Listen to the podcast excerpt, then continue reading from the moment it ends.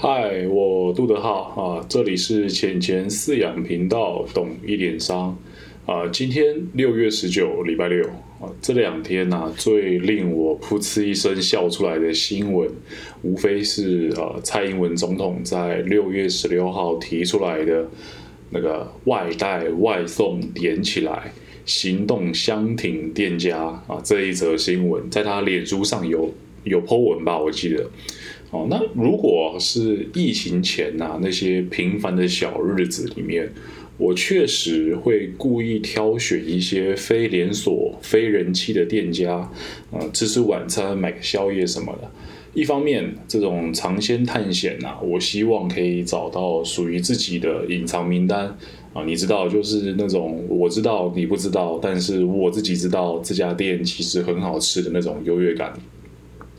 第二方面是有一些这样的小店家，未必是功夫不到家，只是因为可能刚开始营业啊，那这种名气不足的情况，所以需要极长的时间去养客，去打他的基本客群的部分啊，那绝对不是因为我这种抱持着小市民哦，互相惺惺相惜的心态啊，希望帮助这些店家撑到花开那一天。好，那。呃，我们停下来想一下啊，这里有什么关键字？就这些我会去吃的店家，原本都是去内用啊，对吧？不是去外带外送，是去内用。那主打外带外送的店家，相对它的商业模式，原本设计就是非供内用，所以压在空间上面的成本就比较低。哦，这种类型的店家会有困难，是因为全民开始关注这种卫生问题啊、染疫的问题以后，转向在家下厨的可能性变高，好，造成总体客源一种转型性的减少。也就是说，它原本会有赚到钱的，变成比较赚比较少；原本赚的就比较少的，就可能是收支打平。那收支打平的，可能就变成亏损，它是一个整体的线性下降。那此时哦，如果这种外带外送店家还会倒闭，还会就是做不下去，你就更别提那种内用型的店家了。所以说到这，我们应该机灵的啊思考一下，不要总是被别人灌资讯就跟着走了，应该要把这个相挺的对象哦，作为一个回归校正啊。更正为会倒闭的内用型店家。好，那我们现在一起想想看，这些店家真的要做外带外送啊，会有门槛上的问题吗？其实是不会的，对吧？因为这种外食型外带外送的店家跟内用型之间本身就差在两点。第一个啊是食品处理啊，它那种烹调上的差异，以及行政上的策略不同。好比说啊，今天我如果是。呃，林东方牛肉面啊，我如果今天做内用跟做外带，那肯定他想要外带的话，就要把汤肉面分开包装，没有错吧？啊，不然他全部嘟在一起，你外带或外送了，到你嘴边了，就可能是一大坨的淀粉汤嘛，就是根本没得吃，对吧？那另外哦，像这样子内用的店家，也需要针对他的这种外场服务人力去做转型的调整，或许可以把它调整为外送人力等等啊，这是第一部分。第二部分是重点，我们可以拿荧光笔把它画起来。为了提供这些用餐的客人内用的空间，它需要压一部分成本在这些租金上面。哦，那你想想看，餐厅会倒是因为没有客人吗？呃，对，是有这样的可能。但如果呃账上留一点紧急用的现金，倒应该也是不太会发生的事情。本来嘛，这个做生意就要预备好一定的周转金，对吧？一般人都会买个保险，存点钱，以防自己被裁员了。那为什么做生意的人就可以把赚到的钱全部花光光？啊，总是要为了这些做一点防范未然的预备哦，所以餐厅会倒，是因为在这一段疫情期间，那些相对不能被调整的成本拖垮了整个餐厅的现金流，好比说人事成本或者房租。那人事成本靠着砍班啊，或者你说无薪假来省出这样的支出的部分，相信大家都很熟悉了，对吧？大家都说这个无薪假是台湾诺贝尔经济奇迹嘛。哦，那换言之，就剩下一个了，这个房租是能不能被调整的？哦，如果说政府的 slogan 是定为外带外送点起来，用行动相挺店家，那也就是把这些房租成本靠着喊话的方式转嫁给消费者，不是吗？哦，所以我建议治病还是要治本。我应该会把这个 slogan 改为房东一起降房租，体谅新冠扰台湾。啊，希望大家可以热烈参与，一起降低在台湾的生活成本。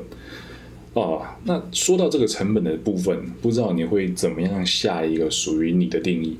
我对于成本这样的概念，这个看法大概有三个进程，是啊，我一路成长以来生活中的一个累积跟调整。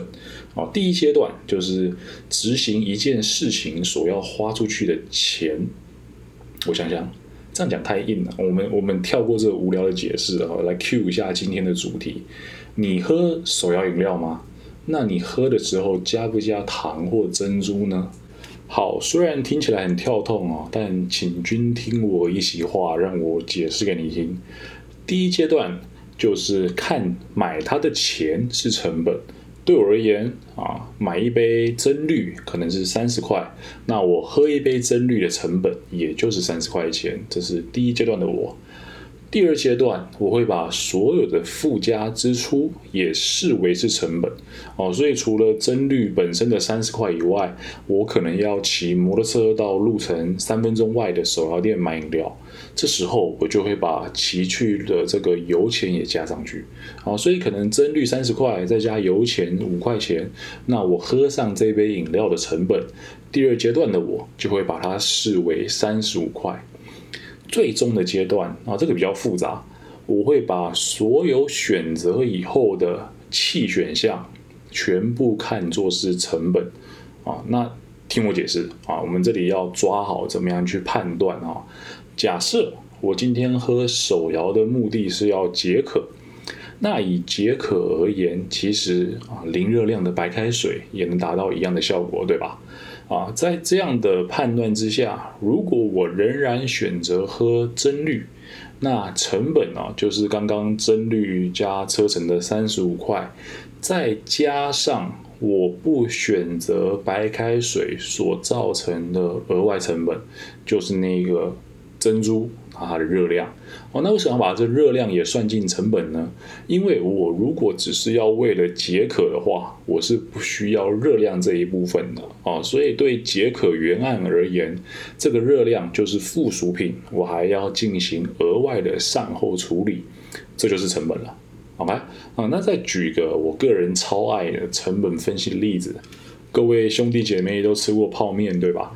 想象一下哈，你如果工作了或者是学习了，正完成到一个段落啊，手表一看，哎，晚上七点整，肚子咕咕叫啊，在厨房啊烧了热水，泡了一碗台酒花雕鸡面捧在手上啊，打算配着这个最爱的 podcast 一起下肚，脑子还充满着这个美好的想象啊，然后就左脚绊右脚，下一个瞬间泡面打翻了一地。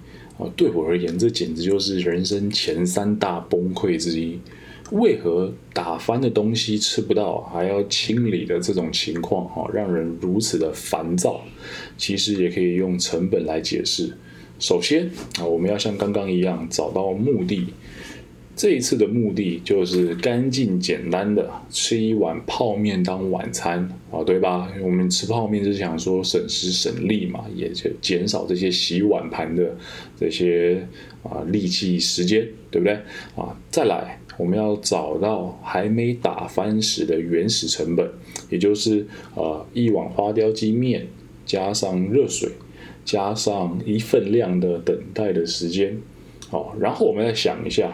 打翻后啊，清理以及重泡的成本为何？就是两碗花雕鸡面的钱，加上热水，加上两份量的等待时间，以及打扫这些打翻的泡面的精力。哦，其实这样列出来一看，大概大概就是两倍的成本，就是两份花雕鸡面跟两份等待时间，对吧？但是人脑是非常情感化，它是不讲道理的。对脑子而言，我应该是做一得一，做二得二啊。现在搞了两份的工，我却只吃了一份的泡面，就是一种减半呈现的概念。哦，所以一来一往，你做了两份的工，却只吃了一份的泡面，它就是四倍的差距了。哦，这个四是因为原本应该吃两份面的，现在变一份，就是二分之一嘛。然后原本做一份工的变两份工了，所以二分之一加上两倍，它就是一个四倍的差距。啊，这也就是为什么每次打翻食物都让人这么沮丧的原因。其实哦，不论泡面还是蒸奶。最重要的都不是今晚我又吃了什么胖了多少，而是在计算成本的时候，正确的去切分比较的对象啊，就像今天我们瞎聊胡扯的时候开头所提的，我或许会故意去挑选小店家来吃，那这样的行为本身也是一种选择，只要遇上选择，就会产生成本。哦，如果我今晚铁了心就是要吃一家默默无名的小店，那成本就是我可以吃到正常表现的晚餐，好，比如说麦当劳所提供给我的安心感。哦，所以正确计算成本很重要，让人可以更加明确自己的所选所失。啊，但先决条件是要做出正确的归因，才不会呃张飞打岳飞。哦，就如同你不会说我今天吃鸡腿便当是要吃气氛，我今天吃烛光晚餐是要吃粗饱啊一样的想法。前提是正确的比较与计算才有其意义嘛。啊，那这就是今天成本的瞎聊，以及这两三天我看到觉得最有趣的新闻。好，身体健康，不要被骗，我们下回见。